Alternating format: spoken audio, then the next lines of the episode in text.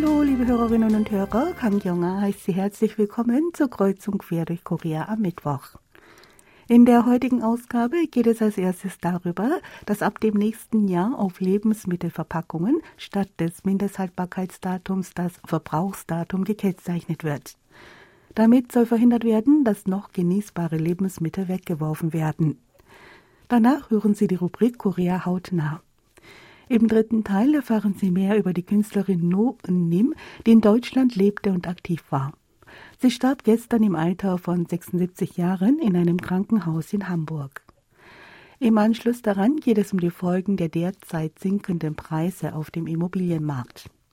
Zum Schluss hören Sie Toms Korea. Zuerst aber etwas Musik, hören Sie das Lied Herbst, es singt Joachim Sketch.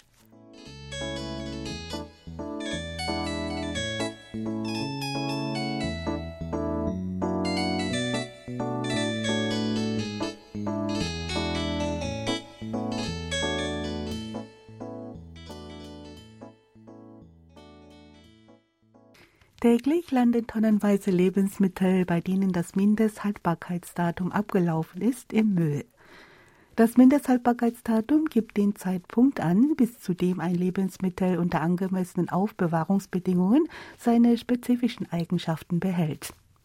Das Haltbarkeitsdatum ist also kein Wegwerfdatum.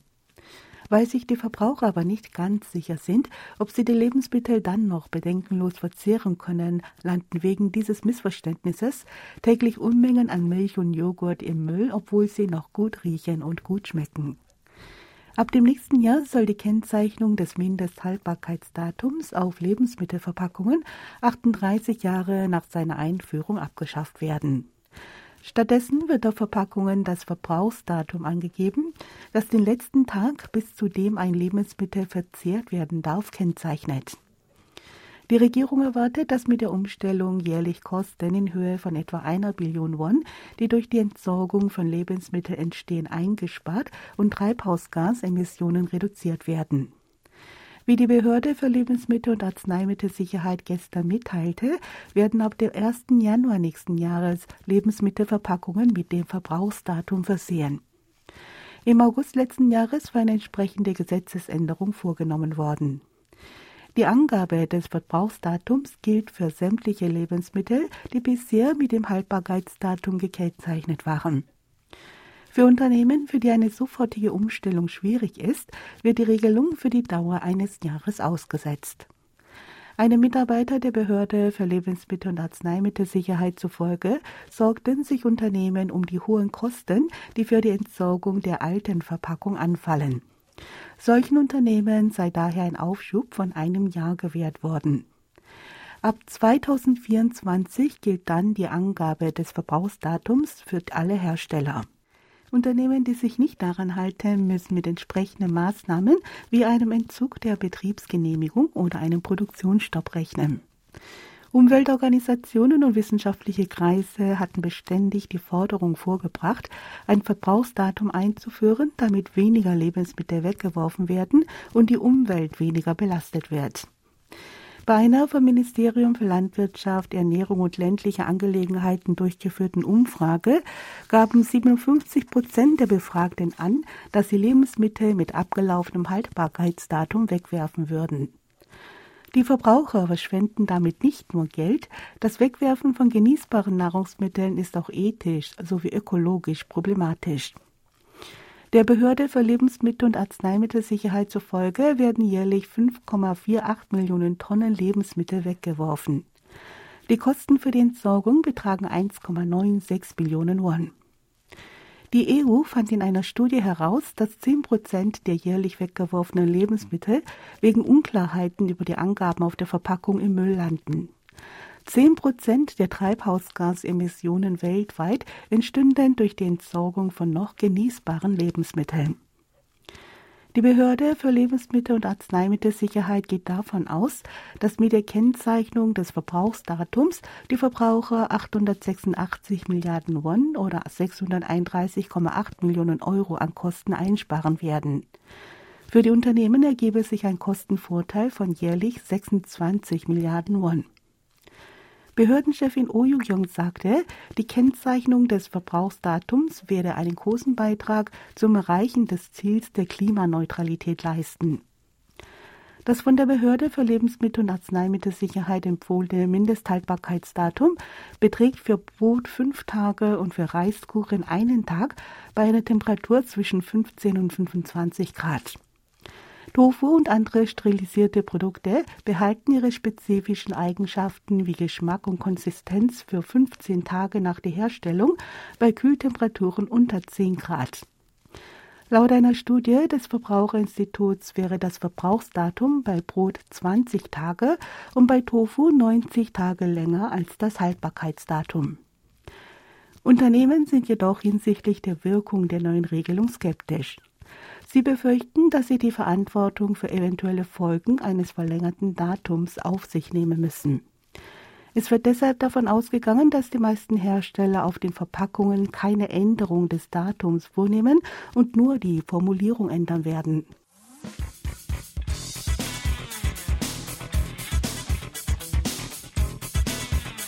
Hören Sie nun Korea hautnah. Heute führen wir Sie nach Jeonju zum internationalen Filmfestival des immateriellen Kulturerbes. Immaterielles Kulturerbe wird von menschlichem Wissen und Können getragen. Es wird von Generation zu Generation weitergegeben und ständig neu gestaltet. Im Nationalen Zentrum für immaterielles Kulturerbe in Zonsu fand neulich die neunte Ausgabe des Internationalen Filmfestivals des immateriellen Kulturerbes statt. Anhand von 32 Beiträgen aus 18 Ländern erlebten die Besucher lebendige Traditionen zum diesjährigen Thema Esskultur. 2022년 제9회 국제무형유산 영상축제 개막을 선언합니다.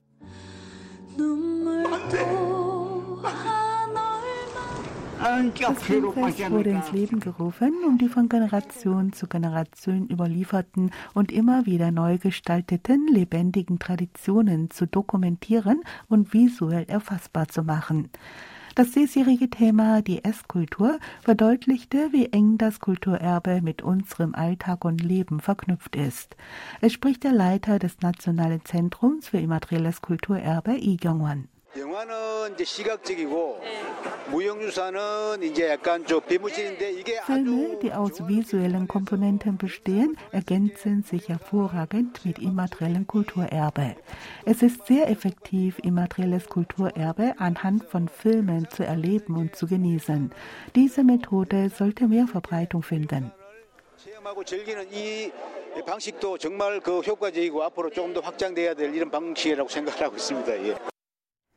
Das repräsentative koreanische immaterielle Kulturerbe in Zusammenhang mit der Esskultur wäre wohl Kimsang, das Einlegen des Kimchi-Vorrats für den Winter.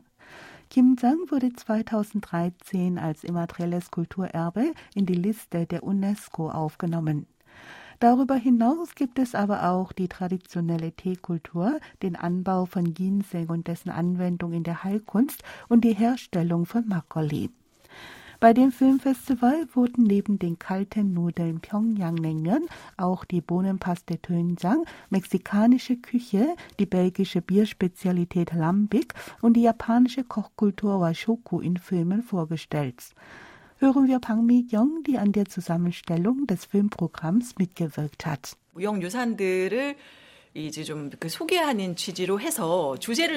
haben das Thema erweitert mit der Absicht, mehr immaterielles Erbe vorzustellen. Letztes Jahr war Tanz das Thema. In diesem Jahr beschäftigen wir sich die Filme mit der Esskultur. Es gibt so viele Dinge, die verschwinden. Viele Zivilisationen und viele Kulturen sind über einen langen Zeitraum verloschen. In uns steckt der Wunsch, über den Prozess des Verschwindens dieser Kulturen mehr in Erfahrung zu bringen, darüber nachzudenken und uns um den Erhalt der Kulturen zu bemühen. 대해서는 저희가 동시대인으로서 연민하고 공감하고 보존하고 싶잖아요. Das Filmfest wurde mit dem 26 Minuten langen Film Pyongyang Naengmyeon eröffnet.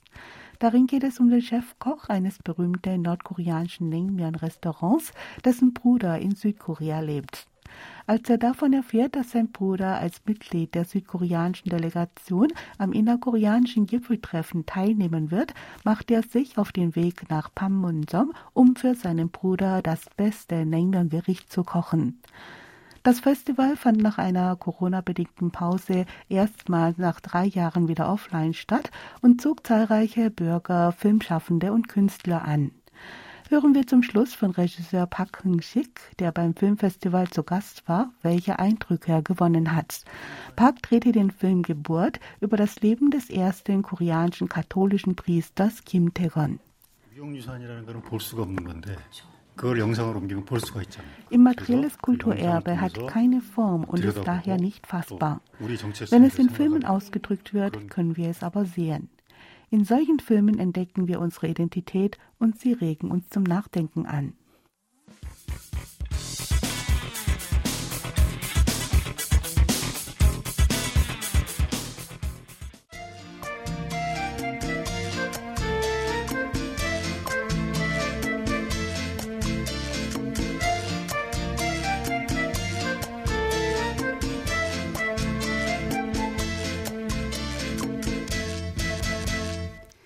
Für ihre lebensfrohen Bilder von Fischen, Vögeln und Blumen bekannte Künstlerin No Un Nim ist gestern im Alter von 76 Jahren gestorben.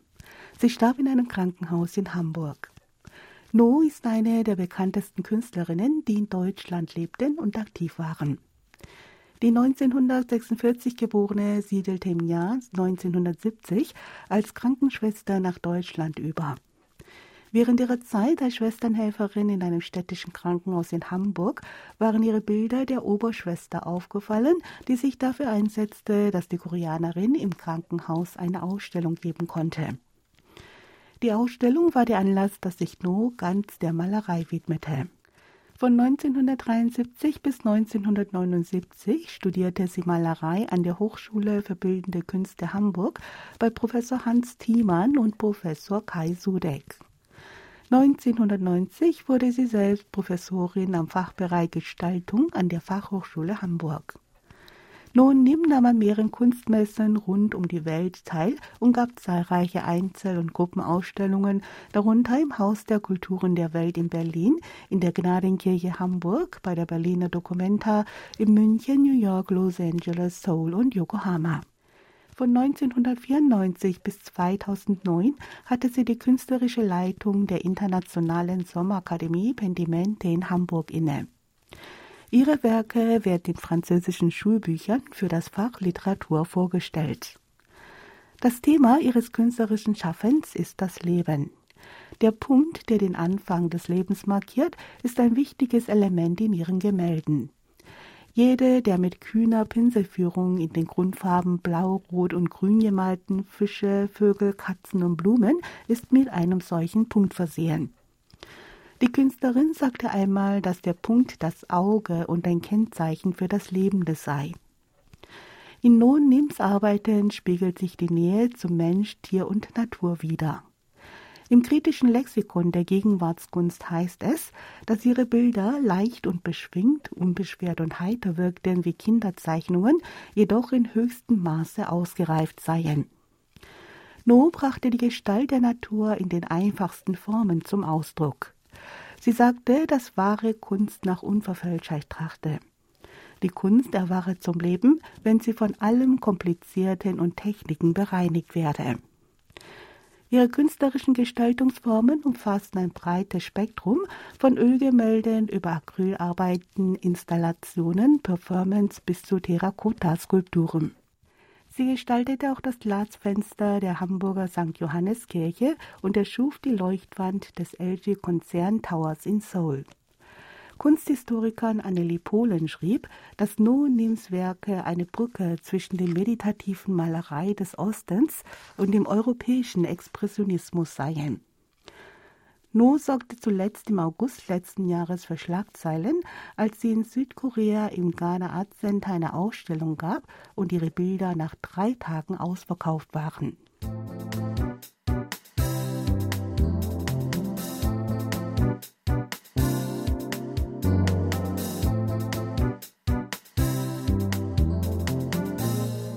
Steigende Zinsen haben den Immobilienboom in Südkorea gestoppt. Der Handel mit Wohnungen ist erlahmt und die Preise befinden sich im Abwärtstrend. Wohnungsinhaber befürchten einen Preissturz und viele, die sich inmitten des Immobilienbooms mit dem Kauf einer Wohnung übernommen haben, haben nun Angst, die Zinsen für den Kredit nicht mehr abbezahlen zu können und in die Insolvenz zu geraten. Der Immobilienexperte Park Won-gap sagte in einem Interview mit YTN, dass der Markt den Boden noch nicht erreicht habe. Die Zinsen seien der maßgebende Faktor für die Entwicklung auf dem Immobilienmarkt. Er gehe davon aus, dass es noch zwei bis drei weitere Zinsanhebungen gebe. Bis dahin würde die Zahl der Käufe weiter zurückgehen und der Preis weiter sinken. Pakt zufolge kühle sich der Immobilienmarkt in einem schnelleren Tempo als zur Zeit der globalen Finanzkrise 2008 ab. Zur Zeit der Finanzkrise sei der Wohnungspreiskauf vorwiegend im Seouler Nobelviertel Gangnam gesunken. Diesmal geht der Preissturz von den an Seoul angrenzenden Städten aus und breitet sich auch auf die Hauptstadt aus.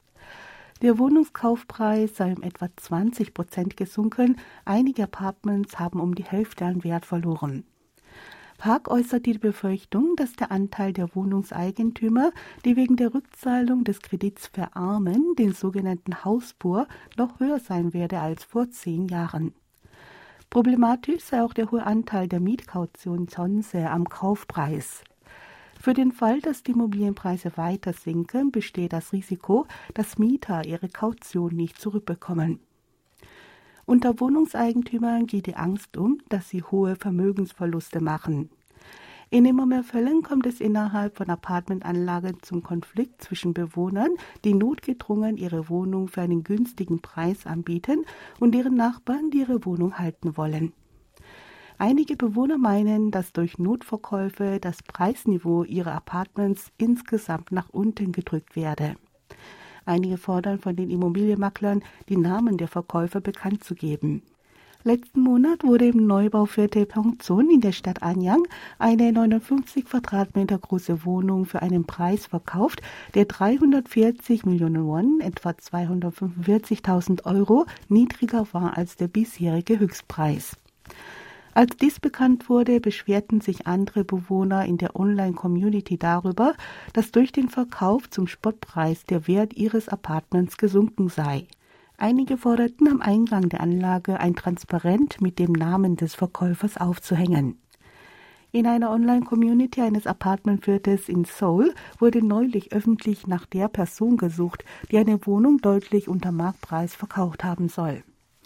Als die Vorwürfe immer lauter wurden, veröffentlichte die Person, die ihre Wohnung billig verkauft hatte, ein Video auf YouTube.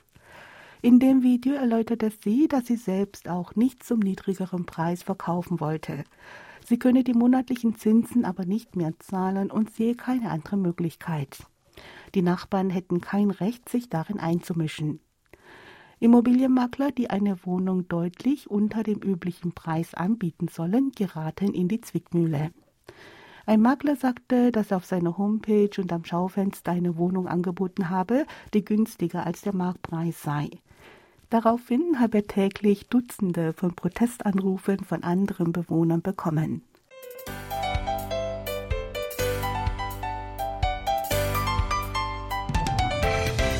Toms Korea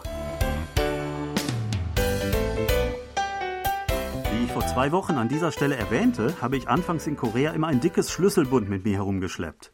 Daran waren neben der Chipkarte für Bus und U-Bahn Auto- und Fahrradschlüssel befestigt, je ein Büro- und Briefkastenschlüssel, Schlüssel für Schließfächer bei der Arbeit und in meinem Sportclub und natürlich Haus- und mehrere Wohnungsschlüssel. Allein unsere Wohnung hatte zwei abschließbare Türschlösser. Als die Kinder aber immer größer wurden und irgendwann in der Lage sein mussten, selbstständig nach Hause zu kommen, fiel die Wahl schnell auf ein elektronisches Türschloss, denn es ist viel besser für sie, wenn sie die Nummer vergessen, als einen Schlüssel zu verlieren. Sebastian, hast du heutzutage auch noch viele Schlüssel bei dir? Ja, tatsächlich habe ich gar keinen Schlüssel mehr bei mir. Also der, der letzte Schlüssel, den ich hatte, das war der Wohnungsschlüssel. Äh, den habe ich seit vielen Jahren nicht mehr, weil wir eben jetzt ein elektronisches Türschloss haben seit vielen Jahren. Und ja, früher gab es auch mal einen Autoschlüssel, aber ein Auto haben wir auch nicht mehr. Also ich habe jetzt wirklich gar keinen Schlüssel mehr. Genau, Autoschlüssel, den ähm, habe ich immer noch dabei, aber auch nur ab und zu, wenn ich das Auto tatsächlich benutze. Sonst äh, liegt ja der Griff bereit ähm, herum. Äh, und ja, ich habe auch noch einen Büroschlüssel, allerdings ist das Schloss schon so alt. Ähm, äh, der Schlüssel passt inzwischen gar nicht mehr so richtig. Also ich habe wirklich Mühe, äh, noch in das Büro reinzukommen. Früher gab es immer so einen Trick, ich musste gleichzeitig drücken, ziehen und heben und so weiter. Das geht aber irgendwie auch nicht mehr so richtig. Keine Ahnung, ob das irgendwie verrostet ist während der äh, Pandemiezeit. Jedenfalls wird das jetzt demnächst auch in ein elektronisches Schloss ähm, umgewandelt. Ja, wenn ich das so sehe, also wenn ich bei uns äh, in, der, in der Wohnanlage unterwegs bin oder in unserem Gebäude, dann hat mittlerweile niemand mehr dieses äh, alte konventionelle Schloss. Äh, da gab es mal noch eine Familie, die hatte bis vor ein, zwei Jahren noch eins, das ist mittlerweile auch ausgetauscht worden, ersetzt worden durch so ein elektronisches Schloss. Also das scheint jetzt wirklich der Standard zu sein.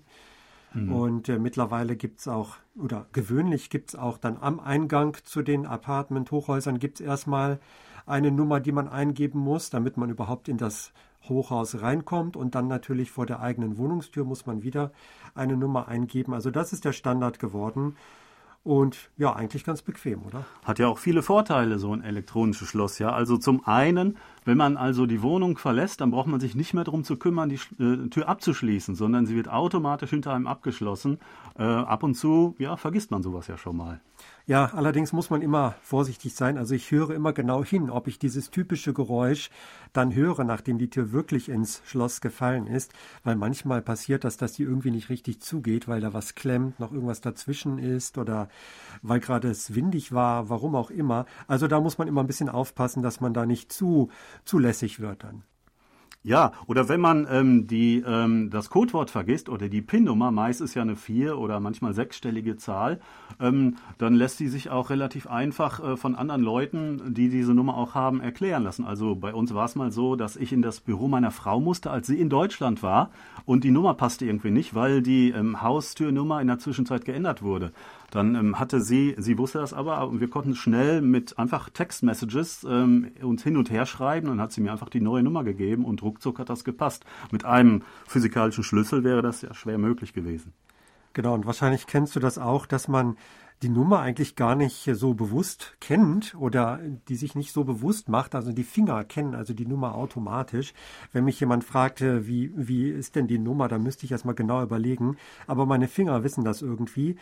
Und äh, erfahrungsgemäß ist es auch so, wenn man mal anfängt drüber nachzudenken, dann geht auch garantiert was schief. Dann vertippt man sich irgendwie oder macht doch was falsch. Aber man kann ja sich äh, dann schnell Rat holen bei der Familie, mal schnell nachfragen per Messenger oder ähnlichem und dann ist das schnell geklärt. Und es gibt ja auch immer so ein Master Key oder meistens auch ein oder zwei richtige Schlüssel. Die kann man dann, da ist ein Chip drin, die kann man einfach dran halten. Dann kommt man rein, ohne die Nummer einzugeben. Das ist gut, wenn, äh, wenn Besuch kommt, äh, damit man denen die Nummer nicht geben muss, die sie sich wahrscheinlich auch nicht merken können. Und dann können die da für die Zeit ganz bequem mit so Schlüssel noch rein. Ja, das hängt aber auch vom, äh, vom Türschloss ab. Also ich habe mal ein bisschen recherchiert. Ähm, es gibt ja natürlich wie immer billigere und auch luxuriöser ausgestattetere Modelle. Inzwischen sprechen einige Händler von, äh, schon von äh, E-Schlössern der vierten Generation. Ähm, die richtig luxuriösen, die sind ja, äh, die haben mehrere Passcodes, die man da ähm, einstellen kann. Sie haben Fingerabdruck, Sensor. Dann gibt es auch diese Keycards, die du eben erwähnt hast, mehrere davon in verschiedenen Ausführungen, auch welche, die man sich zum Beispiel ins Portemonnaie oder äh, irgendwie in die Handyhülle stecken kann. Und die muss, muss man da nicht mehr rausnehmen. Manche haben sogar wieder einen echten Schlüssel, also für Schlüsselfans können die dann auch einen physikalischen äh, Metallschlüssel benutzen. Äh, es gibt sie mit Handykontrolle, mit äh, totaler Handykontrolle, mit der richtigen App. Kann man also dann auch äh, kontrollieren, ob die Tür gerade zu ist oder nicht. Äh, und die sind ja immer batteriebetrieben. Ähm, ab und zu gibt es das Problem, dass die Batterie ähm, alle ist. Mir ist das schon passiert, dass ich von einer Reise zurückgekommen bin und stand vor verschlossener Tür und kam nicht rein. Da muss man äh, so, ein, äh, so eine Blockbatterie, 9 Volt Blockbatterie an die Kontakte halten und äh, dann ist wieder Saft da, dann kann man schnell die Nummer eingeben. Bei den luxuriösen Dingern kann man auch äh, eine USB Powerbank äh, anschließen. Ja, die sind natürlich äh, sehr teuer. Oftmals ist dann aber auch ein automatischer oder ähm, kompletter Einbauservice ähm, dabei. Also ähm, ich habe mal so ein äh, Schloss in einem kleinen Shop bestellt Und äh, da hat der Shopbesitzer ist mit mir nach Hause gekommen und hat dann äh, sofort äh, das Schloss eingebaut und äh, sicher und professionell. Ähm, und das hat überhaupt keinen äh, extra Aufschlag gekostet. Ja, das ist natürlich super. Also festzuhalten bleibt, die elektronischen Schlösser, die gibt's jetzt überall, die sind der Standard. Und ich finde es wirklich bequem. Also ich kann mir das gar nicht mehr vorstellen, mit einem Schlüssel loszuziehen morgens. Vielleicht noch ein Tipp am Ende, wenn man so eine Blockbatterie nicht selbst dabei hat, falls die Batterie mal alle ist und man kommt nicht in das Schloss rein, ähm, sollte man in dem Haus, also in einem Apartmentkomplex, äh, den Hausmeister danach fragen. Der hat vielleicht so ein Ding in der Schublade, das man sich mal ausleihen könnte. Wir wünschen, dass Sie immer sicher in Ihre Wohnung reinkommen und sagen auf Wiederhören bis nächste Woche. Thomas Kuklinski-Reh und Sebastian Ratzer auf Wiederhören.